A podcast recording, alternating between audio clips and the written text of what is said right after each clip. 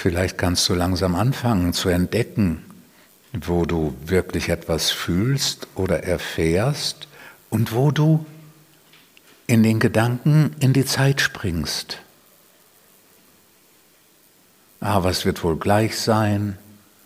Wie wird der Augenblick sich wohl verändern?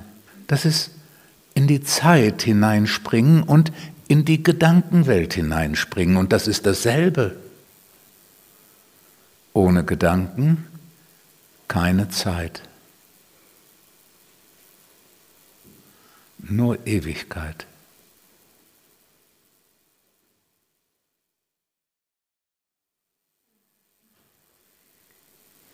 Ohne Gedanken gibt es keine Vergangenheit. Ohne Gedanken gibt es keine Zukunft. Übrig bleibt nur diese Gegenwärtigkeit und vollständiger, tiefster und umfassendster Frieden.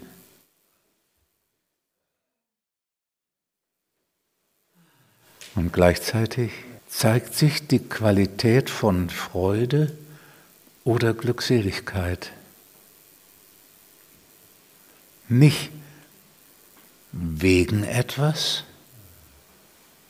nicht wie eine Freude, die immer einen Anlass oder eine Ursache hat, sondern als einfache Qualität des Seins, Qualität der Existenz.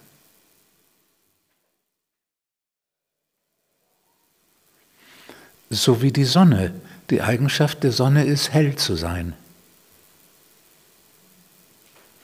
Wenn sich Wolken davor schieben, könnte man denken, ah, die Sonne hat ihr Licht ausgemacht. Und wenn es dann morgens hell wird, dann könnte man denken, ah, das liegt daran, weil die Sonne sich in Bewegung gesetzt hat und sich hell gemacht hat, um uns den Tag zu erleuchten. Aber es stimmt nicht. Die Sonne ist einfach hell von Natur aus. Wir sind bloß entweder weg oder sind Wolken dazwischen gekommen. Wir haben uns weggedreht mit der Erde zusammen und dadurch ist Nacht. Wir haben die Jalousie runtergezogen, viele Wege, um so zu tun, als wenn das Dasein der Sonne eine Ursache haben müsste.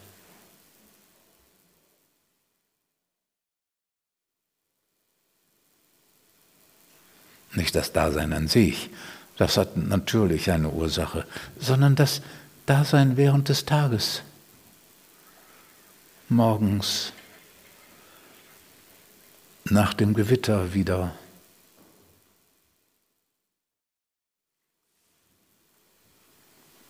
Und so ist es mit der Freude.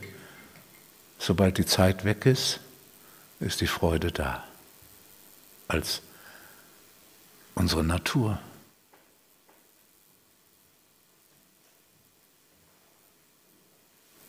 dann, wenn du vollständig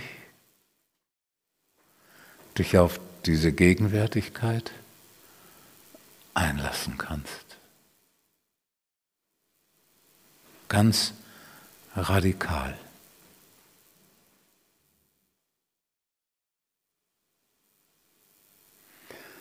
In der oberflächlichen Realität, da ist die Gedankenwelt zu Hause die Gedankenwelt erschafft diese oberflächliche Realität.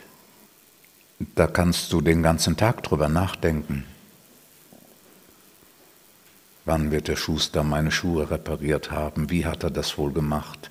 Wann werden sie fertig sein? Werden sie dann länger halten als vorher? Was sollte ich tun, damit sie länger halten können? Den ganzen Tag kannst du dich mit irgendwelchen Gestaltungsproblemen oder auch noch schlimmeren Problemen befassen. Vor dich hindenken. Über Dinge, die vielleicht geschehen oder die nie geschehen werden. Immer hat es Ursache und Wirkung. Man tut etwas, um etwas zu bewirken. Und das erschafft die Zeit, diese Vorstellung, dann und dann etwas bewirkt zu haben.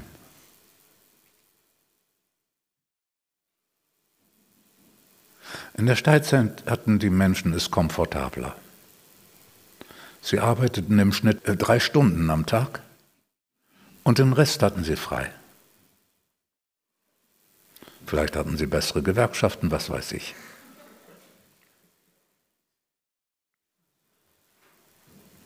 Während dieser drei Stunden haben sie Gedanken verwendet,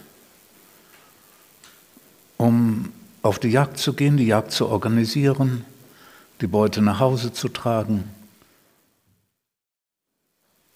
zuzubereiten. Und den Rest waren sie frei.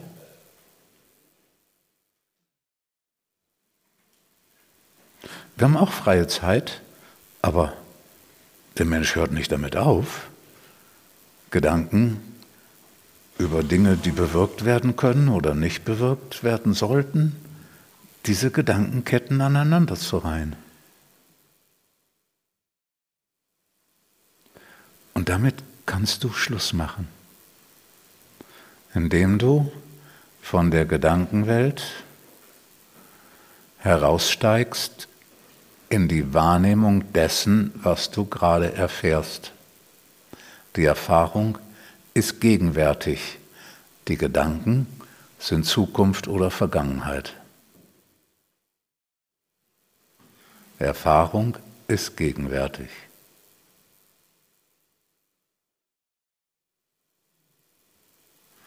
Deswegen nenne ich meine Arbeit mitunter den Weg der inneren Erfahrung